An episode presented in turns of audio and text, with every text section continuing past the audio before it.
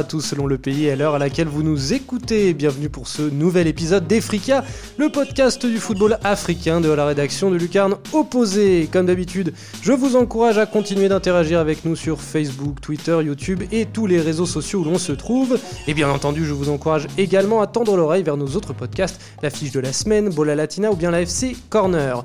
Ne remarquez-vous rien? J'espère que si, chers amis, car nous inaugurons aujourd'hui le tout nouveau matériel d'enregistrement des podcasts de Lucarne Opposé. Et eh oui, une qualité d'écoute améliorée, un contenu qui ira désormais droit au but, puisque vous trouverez l'essentiel des brèves du monde de Lucarne Opposé sur notre site, ainsi que dans l'Express, présenté par Nicolas Cougo et disponible sur YouTube. C'est donc paré de ce nouvel équipement flambant neuf que l'équipe des Fricas se penchera aujourd'hui sur le berceau du Paradou Athletic Club tout jeune club algérien d'à peine 24 ans qui s'y connaît en termes de nursery car il est actuellement reconnu pour son centre de formation, l'un des rares du continent répondant aux exigeantes normes internationales. Une pépinière dont la Ligue 1 française récolte cette saison quelques fines fleurs en la personne de l'Aiglon Youssef Attal ou de l'Hermine Rami Bensebaini. Pardon. Derrière cette réussite se trouve un personnage que le continent connaît bien, et réciproquement d'ailleurs, Jean-Marc Guillou. Alors pour en parler, je suis accompagné, comme d'habitude, sur Efrica, de Pierre-Marie Gostin. Euh, comment vas-tu Pierre-Marie? Bonsoir Simon, bonsoir à tous. Ravi de vous retrouver, quel plaisir, quel honneur d'inaugurer euh, les podcasts live de Lucarno Posé, c'est un immense honneur. Et oui, car aujourd'hui, du coup, on a pu faire un vrai plateau, c'est-à-dire que nous sommes physiquement les uns en face des autres pour la première fois. On pourra peut-être même mettre des photos hein, pour, euh, pour immortaliser euh, euh, ce moment. Pierre-Marie, je te pose la question à chaque épisode des Fricas. Comment vont les jeunes de la Bisport? Eh ben écoute Simon, tu fais bien de poser la question parce qu'ils vont plutôt pas mal. On les avait laissés avant le championnat de 3 division béninoise qui devait commencer, qui tardait même à commencer. Puis euh, là on en est à la fin de la phase aller. Je t'avais dit qu'ils étaient plus ou moins favoris. Ils ont assumé leur statut, ils ont terminé en tête de la, phase aller, 10 matchs je crois, avec euh, une défaite, 3 matchs nuls. Tout le reste ce sera que des victoires. Et puis euh, surtout, l'équipe est portée par un joueur qui est en train d'exploser complètement cette saison. Euh, Romari Kamoussou, bon, je dis son nom, forcément ça parle à personne, peut-être, j'espère pour lui que dans le futur. j'espère pour lui que dans le futur son nom parlera un petit peu plus, mais c'est incroyable, il a, il a mis déjà 11 buts, donc euh, voilà, plus d'un but par match. sachant que les autres derrière lui sont à 4 buts, 5 buts parmi, les, parmi les meilleurs buteurs des autres équipes, donc c'est une performance assez incroyable et vraiment, ben, on est, euh, on est content pour eux. On espère qu'ils vont pouvoir assurer euh, ben, la deuxième partie de saison sur, la, euh, sur, sur le même rythme et, pouvoir essayer d'atteindre leur objectif qui s'était fixé, qui était malgré tout un petit peu, même si on pouvait y croire, c'est un peu, c'est un objectif un peu élevé pour des jeunes comme ça de se dire qu'ils peuvent viser la montée en deuxième division. Justement, en plus, on va parler d'un cas un petit peu comme ça avec Paradou. Donc, ben voilà, maintenant, il y a encore 2-3 mois de compétition. Moi, je touche du bois. J'espère qu'ils vont continuer comme ça et, que je pourrai donner des encore meilleures nouvelles la prochaine fois. Et eh bah, ben, Efrika et Lucarne opposé touchent du bois aussi, euh, aussi euh, pour eux, ma foi. Et je ne suis pas. Enfin, il n'y a pas que toi, Pierre-Marie, euh, puisque qui dit Efrika dit Pierre-Marie, mais dit également, comme toujours, Farouk Abdou. Comment vas-tu, Farouk? Bonsoir Simon, bonsoir Pierre-Marie. Honoré d'inaugurer le nouveau matériel de ce cher podcast qui, je l'espère, va nous faire changer de dimension. Ah, mais c'est indubitable, c'est indubitable. On en profite pour faire un petit euh, coucou à notre hôte du jour, car euh, il fallait bien quelqu'un pour recevoir euh, ce premier podcast, puisque maintenant il y a une présence physique, hein, une émission physique. Il s'agit de monsieur Jérôme Le Signe, que vous avez l'habitude de, voir aux manettes des, comptes rendus du championnat uruguayen, derrière tous les articles du magazine sur l'Uruguay, et c'est la voix que vous entendez quand on parle de l'Uruguay dans nos podcasts Bola Latina. Tu veux dire un petit mot, Jérôme Non. On, peut, il est timide. on, peut, quand même dire aux auditeurs qu'il est avec un maillot du Flamingo, lui, le grand supporter de, de Peñarol. En tout cas, on est très bien reçu. C'est chez Jérôme. Euh, merci, merci beaucoup à toi. Allez, revenons-en, revenons-en, pardon, à nos moutons et faisons déjà un rapide point sur le, le championnat algérien. Après 25 journées, c'est l'USM Alger qui domine les débats, devançant de 5 points la JSK, la jeunesse sportive de Kabylie, et de 6, notre sujet du jour, le Paradou AC. Farouk, est-ce que tu peux nous donner en un petit mot quelle est la situation euh, du championnat algérien? La situation est difficilement lisible actuellement du fait de la, situation politique dans le pays qui a reporté pas mal de matchs et du fait aussi des, des obligations continentales de certains clubs qui ont un petit peu décalé le planning. Pour l'instant, il y a pas mal de matchs en retard qui sont en semaine, mais le, suspense reste entier entre plusieurs candidats comme la JS Kabylie, comme l'USMA, le MCA et le Paradou Athletic Club, qui n'a pas dit son dernier mot dans la course au spot africain au spot africain. Eh bien, parlons-en donc, parlons donc du, euh, PAC, créé en 94 par un groupe d'amis, hein, comme c'est souvent le cas, dans le quartier d'Hydra, dans les hauteurs d'Alger, hein, H-Y-D-R-A. Les jaunes et bleus gravissent rapidement les échelons, pour atteindre l'élite au bout de 10 ans seulement, en 2004. Mais ils sont relégués rapidement également en 2007. Les passistes ne retrouveront la première division qu'en 2017, avec le succès que l'on connaît aujourd'hui.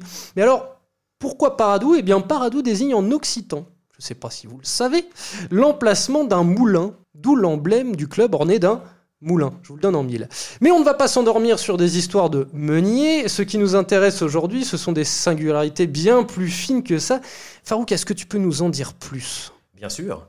Le, Parado Athletic Club existe depuis 1994, mais a connu une vraie, une vraie révolution et un changement de dimension à partir de la fondation de l'Académie, qui a fêté euh, cette année ses 12 ans. L'Académie a été fondée avec l'idée de prendre des jeunes prometteurs et de développer dans des principes de jeu précis plusieurs générations dans le but de les faire jouer ensemble et de la même manière en passant les échelons des catégories d'âge du 17, U19, U21 avec l'idée de les faire jouer en équipe première. La première génération dont est issu l'actuel joueur de Rennes, Rami Ben Sebaini, et euh, l'attaquant prolifique du Paradou actuel Zakaria Naiji a été prise en main en 2007 par le regretté neveu de Jean-Marc Guillou, Olivier, qui était euh, en charge euh, de la première génération, qui ne tarissait pas d'éloges sur cette première génération. Les, les générations sont développées avec l'idée, dans un premier temps, de les faire jouer dans les catégories de jeunes, puis pas nécessairement de les faire jouer en équipe première, mais de les prêter dans d'autres clubs pour qu'ils s'aguerrissent.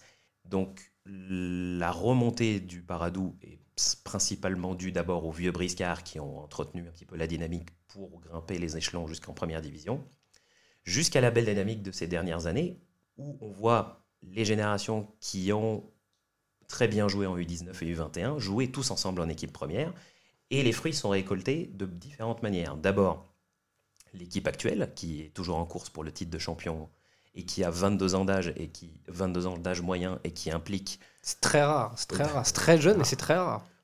Plus jeune équipe de la première division algérienne, plus petit budget et en course pour le titre de champion avec le plus beau jeu, euh, avec euh, les générations inférieures qui sont tout aussi, tout aussi enthousiastes parce que les U21 sont deuxièmes de leur championnat, les U17 et U19 sont premiers de leur groupe régional parce que pour les U17 et U19, les groupes de championnat sont un peu en mode saison régulière, sans playoff, et il n'y a que la Coupe d'Algérie pour, pour sacrer un club, entre guillemets.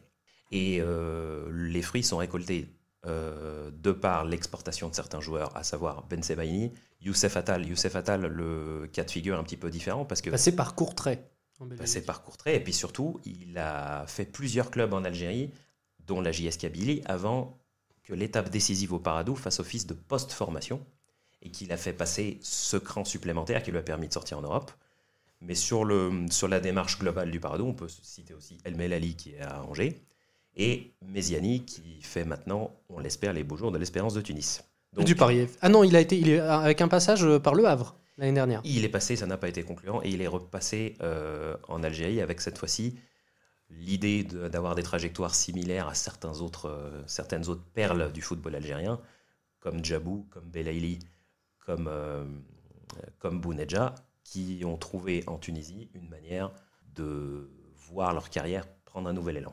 Et oui, on rappelle que Ben Sebaini euh, est le premier euh, transfert direct de Paradou vers, vers, un enfin, vers l'Europe, vers un des gros clubs, donc en l'occurrence Rennes pour 2 millions d'euros si je me trompe, puisque si je me trompe pas, parce que oui, voilà, en effet, Attal était passé par Courtrai, il est passé, voilà, il est passé de Paradou à Courtrai, puis euh, à, loger l'OGC Nice. Et il me semble aussi qu'il y a eu quelques essais chez des grands clubs européens. également, mais qui, était en parallèle avec, le, avec la démarche de poursuite de post-formation. Et c'est vraiment au Paradou que le, le style, qui est très plaisant quand on regarde le Paradou jouer, basé sur des recherches permanentes de mouvement au milieu de terrain, deux attaquants qui prennent la profondeur, les dédoublements pour faciliter les choses pour les ailiers. Ça a permis à Atal de s'épanouir et vraiment monter en puissance. Et ça permet aussi aux nouvelles perles de l'équipe actuelle de, de vraiment s'épanouir. Et euh, en plus d'être convoqué en équipe nationale, vous n'entendrez, vous ne tarderez pas à entendre parler d'eux, que ce soit l'attaquant Zakaria Naïji, que ce soit les milieux Zorgan et Boudaoui. Et ça, c'est la génération actuelle, la 99 génération 2000, actuelle. ouais. Et, euh, et, et oui, c'est la génération actuelle. Et tu parles de, de style marqué, un, peu à, la façon Massia, de style euh, marqué depuis le, début de la formation. Ça, c'est le marqueur euh, d'une formation particulière et d'un homme euh, qui est Jean-Marc Guillou, qui s'est occupé de mettre en place euh, cette formation, ce système de formation au sein du Paradou. Alors Jean-Marc Guillou, c'est quelqu'un de très important pour le football africain, pour le continent euh, africain. Est-ce que tu peux nous en dire plus? Est-ce que tu peux nous le présenter et nous dire pourquoi, qu'est-ce qu'il représente euh, en Afrique, Jean-Marc Guillou, Pierre-Marie? Ben, D'abord, Jean-Marc Guillou, c'est un ancien joueur, notamment qui a, qui a beaucoup joué du côté de Angers. Euh, c'était un numéro 10, c'était un joueur qui était assez fantasque et qui collait pas vraiment avec les standards de l'époque.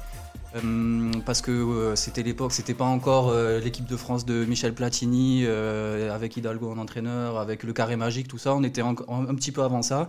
Et son style de jeu contrastait un petit peu avec ce qu'il faisait à l'époque, donc il n'a pas forcément eu la carrière de joueur qu'il aurait pu mériter vu son talent. Mais euh, voilà, ce qu'il a apporté ensuite au football, notamment en Afrique, montre euh, un petit peu le talent et, et- la, vision euh, qu'avait ce joueur-là, peut-être en avance de, tout le monde. On peut considérer que c'est un pionnier de la formation du football en Afrique, même s'il n'est pas le premier, parce que je crois que du côté du Cameroun, les brasseries avaient déjà monté une académie à la fin des années 80. Et Jean-Marc Guillou, lui, il est arrivé en Côte d'Ivoire en 93. Et là, ben, c'est le début de, ben, de la Mimosifcom, euh, la- l'académie qu'il a créée en faisant un partenariat avec un opérateur économique, euh, la société Sifcom, et la SEC Mimosa, qui, était qui est, qui est toujours et qui était déjà à l'époque un, grand club euh, du continent africain et peut-être le plus grand club de, Côte d'Ivoire avec l'Africa Sport. Voilà, je vous invite à, à relire, euh, le- je crois que c'est le magazine numéro 3 du Carnot que Posé, c'est le où- numéro 3. on tu avait traité de la formation, où justement on avait parlé de la SEC, on avait euh, parlé un petit peu de, de, de cette génération-là, la génération qu'il a formée, qui... C'est le 4. C'est le 4. C'est le 4. Le 3, c'est le spécial Coupe du Monde. Donc pour le, je vous invite à, à voir en tout cas ce magazine numéro 4 qui était très intéressant et puis dans lequel on parlait notamment de, de la méthode de Jean-Marc Guillot au travers de, de l'Académie du Tout-Puissant Mazembe. Parce que vous allez voir que Jean-Marc Guillot, il n'a pas uniquement laissé ses traces en Côte d'Ivoire ou euh, en Algérie. Euh, donc la Côte d'Ivoire, il y est allé en 93. Il faut se remettre, on n'est même pas encore à l'arrêt Bosman. Alors 93, il me semble. Non, on n'y est pas on encore. est- non, on non. on est Oui, même pas 95, euh, l'arrêt Ah, Bosman. On, est avant l'arrêt Bosman et lui, ben, il décide de partir en Afrique et d'aller former les joueurs qu'ils sont parce qu'il sent que là-bas il y a quelque chose, il y a un talent, il y a quelque chose qui est, qui est différent et puis surtout il a, il a accès à un environnement dans lequel il va pouvoir mettre en place une méthode que la France n'accepte pas. Parce que le style de jeu que prône Jean-Marc n'est pas forcément celui que la DTN de l'époque euh, de- demandait aux entraîneurs, donc il est parti là-bas. Et il a mis en place un, voilà, un système de, de formation, une méthode de formation avec Ah, euh, voilà, des la entraînements. fameuse méthode Guillou, bah, est-ce que tu peux nous en parler de cette fameuse Ouais, méthode vais- Guillou? Encore une fois, hein, je, vais je vais inviter nos auditeurs à, à- à essayer de se procurer ce magazine numéro 4 parce qu'on on en parle vraiment, mais je vais quand même en dire un petit peu. Donc cette, cette, méthode, euh, cette méthode Guillot, elle a la particularité, donc euh, remettez le contexte, on est en 93, Mm. elle a la particularité de mettre en avant les qualités techniques des joueurs, les, la créativité, l'inventivité, le, voilà, un petit peu le, le beau, le, l'amour du beau jeu, la recherche du beau jeu, l'esthétisme, la, la recherche de, de quelque chose justement que Jean-Marc Guillou essayait de, de produire quand il était joueur, et euh, au détriment du physique, au détriment de, ça met, des c'est ce que, qualités ce que ça me fait penser, euh, ça me fait penser à ça directement. Ça met quand même bien à mal euh, l'idée du joueur africain athlétique, un petit peu aux dépens de, de la technique. Complètement, complètement. Cher à, cher à Willy Sagnol, à Willy Sagnol, pardon. En tant que supporter de Bordeaux, je me dois de le rappeler à chaque fois quand même. Une belle boulette de sa part. En tout cas, euh, voilà. Donc lui, il prend, il a une méthode qui fait travailler les jeunes sur, euh, la technique pardon, et, sur leur créativité, leur vision du jeu, leur, compréhension du jeu. Ça passe notamment par euh, ben, des, spécificités qui, qui se sont peut-être développées ailleurs que dans les académies Jean-Marc Guillou, mais faire entraîner les, jeunes pieds nus, par exemple. Je sais que, enfin, c'est quelque chose qui est sorti. On, c'était connu que Guillou faisait entraîner ses, jeunes pieds nus. Pourquoi? Ben, Justement pour les forcer à déjà pour avoir une vraie relation avec le ballon. Puis ensuite, c'est parce qu'ils jouaient pieds nus face à des joueurs qui étaient en chaussures, parce que quand ils jouaient des matchs, ils jouaient aussi pieds nus. Donc ça devait leur permettre aussi aux joueurs d'éviter les contacts, d'essayer de, de, faire, de privilégier la piste technique au lieu de la, piste physique, parce que quand vous allez mettre le pied face à un gars qui a, qui a des crampons, sur un terrain peut-être qui était en terre à l'époque, euh, enfin fallait, fallait avoir beaucoup de courage et peut-être un peu de folie. Et euh, donc il y avait notamment ces méthodes-là. Ça passait aussi par euh, ben, des exercices très complexes, euh, techniquement très complexes, que les joueurs doivent, euh, ils doivent s'entraîner pour y arriver. C'est pas inné, on va pas leur demander de faire quelque chose qu'ils peuvent faire. On va leur demander d'essayer de faire quelque chose qu'ils arriveront à faire un petit peu plus tard. Et autre spécificité de cette méthode-là, c'est notamment, bon, c'est lié aussi probablement beaucoup au contexte de l'époque. Euh, on n'a pas, hum, pas forcément beaucoup d'autres académies en face, pas forcément comme c'était en pionnier, hein, il n'y avait pas de football de jeunes, hein, c'était uniquement du football de rue. Donc il a dû faire euh, une méthode où il n'y avait pas forcément de match, il n'y avait pas de compétition, il n'y avait pas de championnat. Donc ça a été un, ça, pour les académiciens de Côte d'Ivoire, en tout cas, il y a eu beaucoup de matchs amicaux contre les équipes premières de la SEC.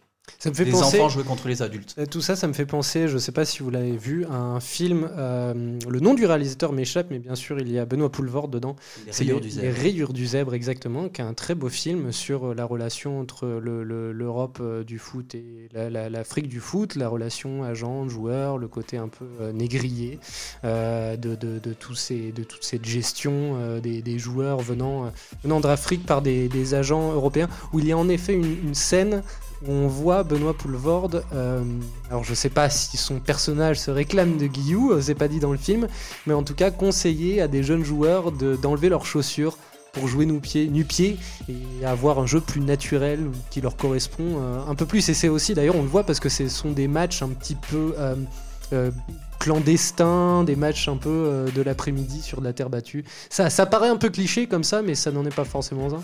Non, c'est une réalité. C'est il n'y a pas de compétition pour les jeunes. Euh, même quand on est en 2019 aujourd'hui, il n'y a pas de championnat pour les jeunes euh, en Côte d'Ivoire. Alors que, bon, euh, Côte d'Ivoire en 93 avait déjà l'Académie Jean-Marc pour revenir un petit peu, pour sortir un petit peu de la méthode, pour montrer l'importance qu'a eu cette, personne-là, parce que son influence va aller bien au-delà de sa personne.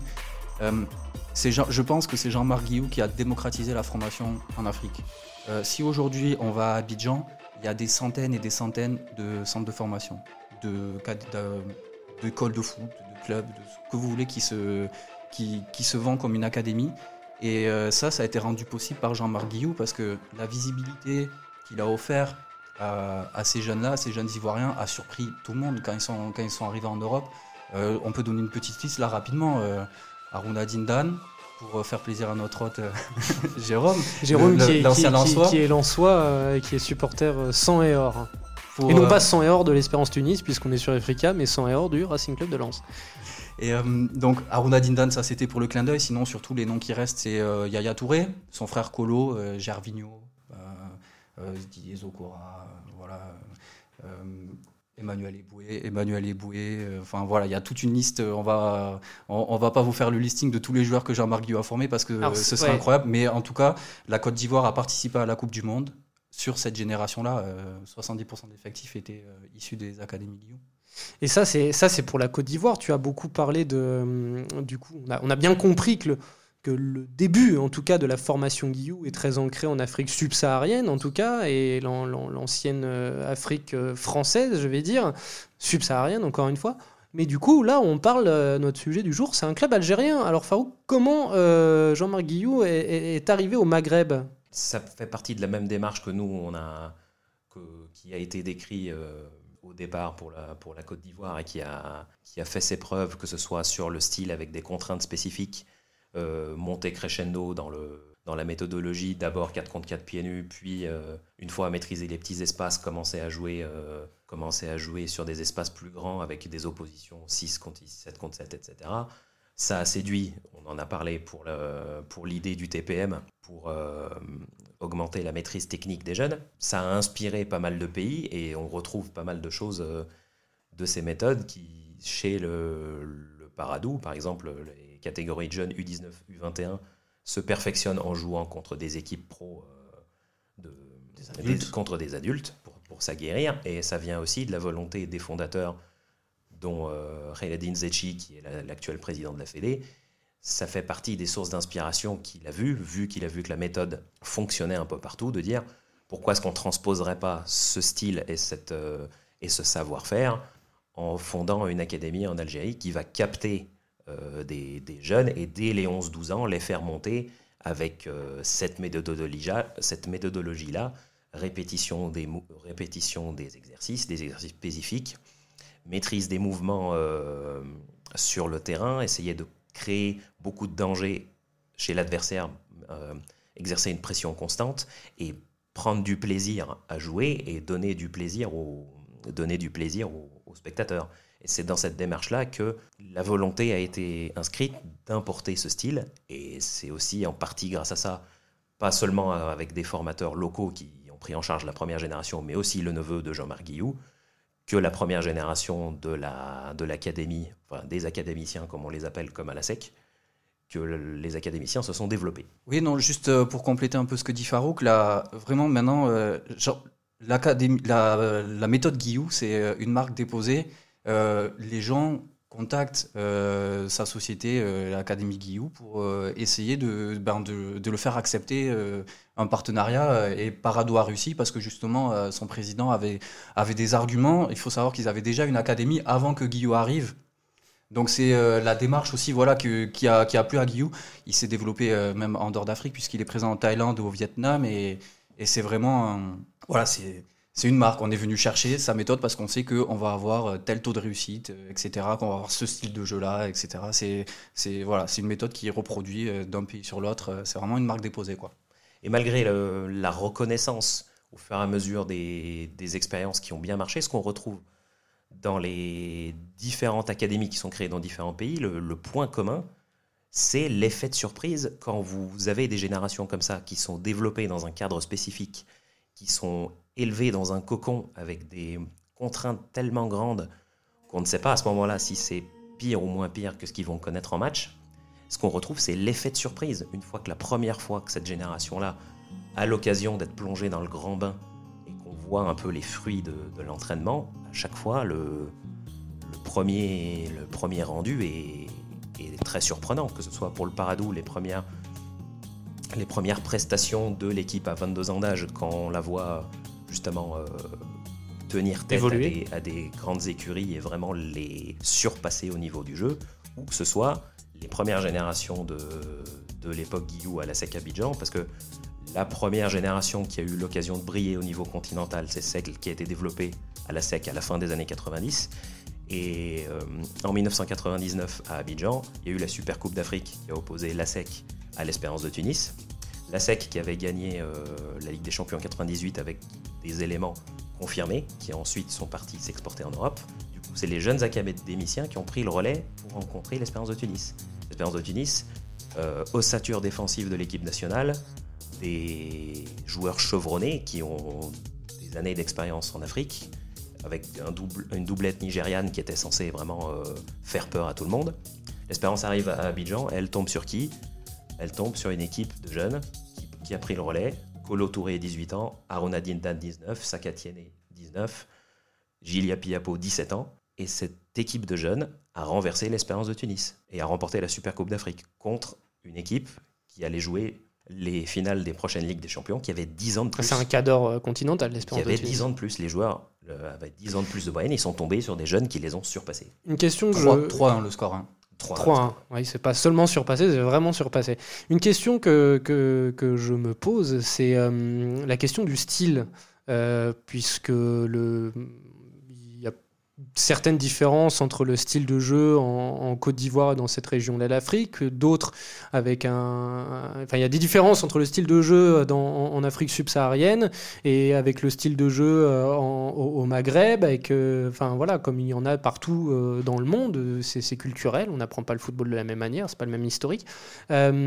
Est-ce que la méthode Guillaume est aussi malléable, aussi adaptable que ça pour euh, s'adapter sans souci euh, Parce qu'on sait qu'elle a fait ses preuves du coup euh, en Côte d'Ivoire, en Afrique subsaharienne, et, là, elle s'adapte parfaitement, sans problème au football maghrébin et algérien, fortiori. Ma vision des choses, c'est que le style détonne et le, le, style offensif, et on voit des choses qui sont vraiment communes avec celles des, des méthodes développées dans les autres pays.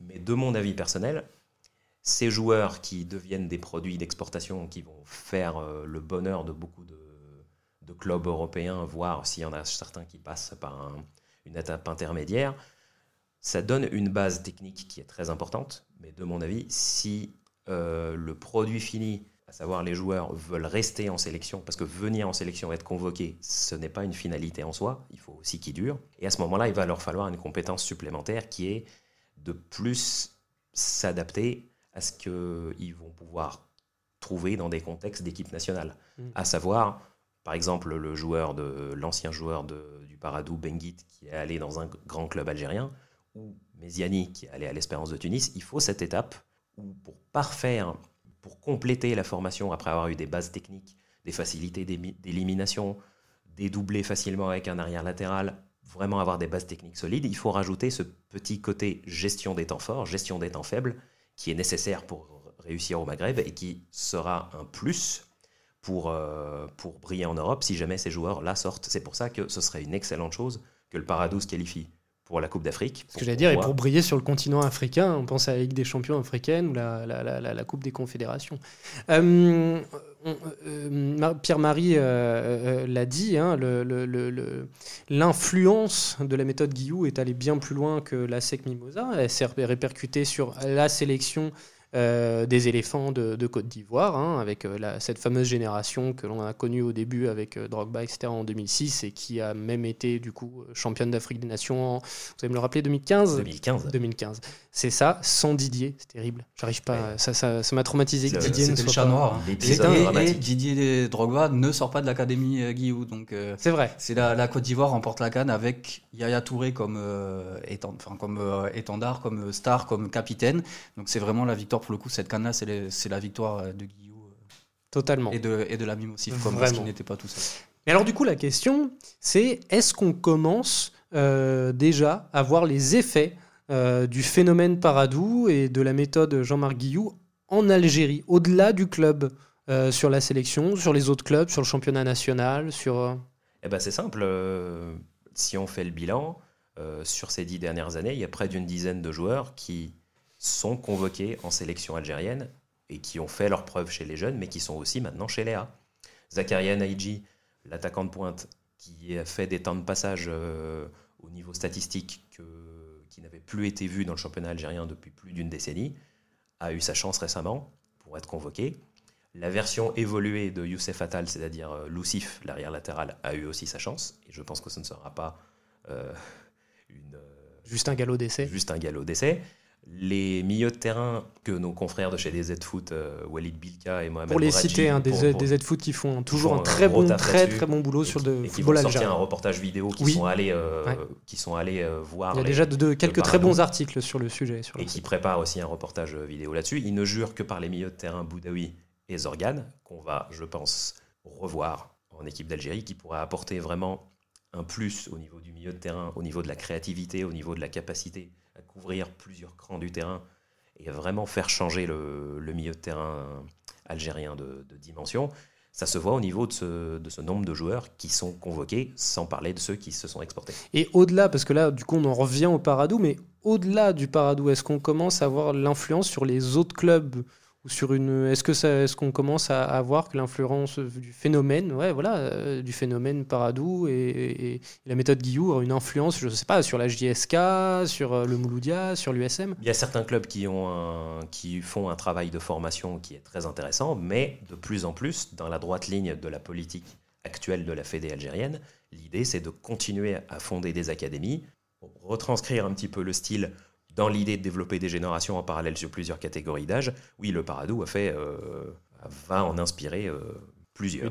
Oui, parce que euh, il faut pas non plus. Enfin, l'influence, euh, il y a l'influence sportive. Je pense qu'elle est quand même limitée à l'académie dans laquelle il travaille, parce que justement, on le disait, c'est une marque déposée. Donc, euh, Jean-Marc Guillaume, lui, n'a pas intérêt à ce que les autres centres copient sa méthode. De toute façon, il, il essaye même, au contraire, de de la préserver. Mais là où, là où vraiment il a une influence, euh, il a une influence énorme en, en Côte d'Ivoire, ou peut-être que ça sera un petit peu plus compliqué en Algérie d'avoir la telle influence, c'est qu'il a montré à tout le monde finalement que le football était un business qui pouvait rapporter de l'argent, qu'on pouvait former des gamins, prendre des gamins euh, dans la rue, au bord des terrains, enfin euh, récupérer les meilleurs enfants, les former et les vendre en Europe pour de l'argent. Alors qu'en Algérie, on a quand même déjà voilà, la formation existait avant Jean-Marc Guillou. Lui, il a, plutôt apporté euh, voilà, sa, vision du jeu, sa, méthode à lui, la technique qu'il veut apporter à ses joueurs. Alors, je pense que ça va influencer, mais ça, je pense pas que l'Algérie ne puisse s'appuyer que sur ça. Il faut aussi d'autres types de joueurs. Euh, comme tu l'as très bien dit, Farouk, il y a, il y a aussi un aspect mental qui est peut-être. Euh, voilà, qui, peut peut-être pas arriver de parado parce que c'est pas parce que c'est pas l'USMA, parce que c'est pas un grand club, parce qu'il n'y a pas de derby, parce qu'il n'y a pas voilà, parce qu'il a pas tout ça. Donc je pense que c'est un, petit peu un, tout qu'il faut faire. Et euh, juste, j'ai quand même oublié un élément qui est très important euh, dans la méthode Guillou tout à l'heure. C'est que, et ce qui fait la différence par rapport aux autres, et ce qui va peut-être influencer aussi les autres académies, c'est que quand ils font une détection, euh, quand une académie Jean-Marc Guillou, on blague pas, pour Parado, ils ont supervisé 20 000 enfants.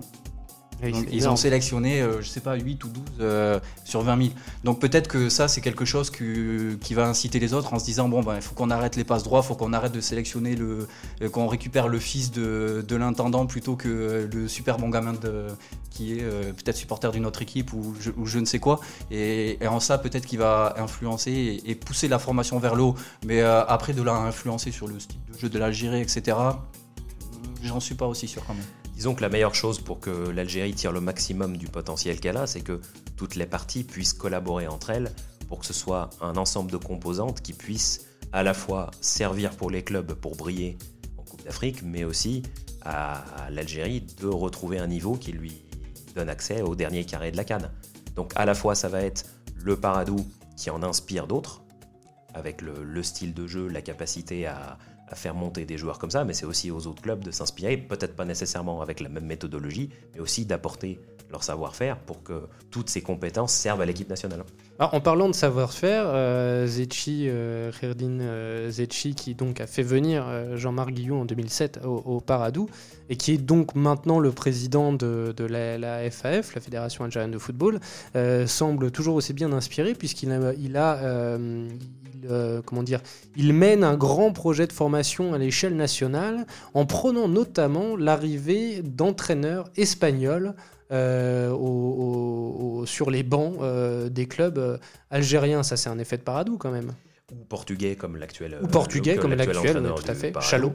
Et du coup, l'idée est aussi, je pense qu'une partie du présent florissant de l'Algérie est passée par la capacité à attirer des binationaux qui, a, qui sont passés par la France et qui, peut-être parce qu'ils étaient barrés. Euh, parce qu'ils étaient barrés dans leur pays actuel, ont trouvé dans l'Algérie l'opportunité de, briller au niveau international et ont renforcé. Il y a eu des belles générations. Mais ce qui avait été euh, pointé par les anciennes générations d'internationaux, c'est que l'Algérie a un potentiel humain très important et qu'il faut pouvoir tirer le maximum de cette richesse euh, en se donnant les meilleurs outils. Et c'est pour ça que la fédération actuelle tend vers cette tendance-là de dire le produit local, il faut qu'on le police pour qu'il puisse vraiment à la fois s'exporter et non plus voir des joueurs européens venir, mais à la fois nous, on envoie des joueurs en Europe pour briller, pour, euh, pour euh, faire briller la sélection. Et c'est cette tendance-là qui, dans laquelle s'inscrit la politique actuelle. Il y a juste, ouais, pour, euh, comme, comme moyen de savoir si, ben, si par exemple Paradou a influencé comme ça autant le football algérien, ça va pas être compliqué. Il suffira de regarder les sélections, euh, de voir où est-ce qu'ont été formés les joueurs. Et on, quand on verra que l'Algérie a peut-être 60-70% de ses joueurs qui ont été formés localement, mmh. eh ben, c'est que ça aura marché parce que, voilà, sans critiquer quoi que ce soit, la Côte d'Ivoire qui remporte la Cannes, il y a très peu de binationaux dedans. Euh, la Côte d'Ivoire qui participe à la Coupe du Monde, il y a très peu de binationaux dedans. Il y en a, mais ce n'est pas la majorité de l'équipe. Alors qu'on regarde le Maroc à la dernière Coupe du Monde, c'est combien 95%, C'est 95%. Un truc comme ça.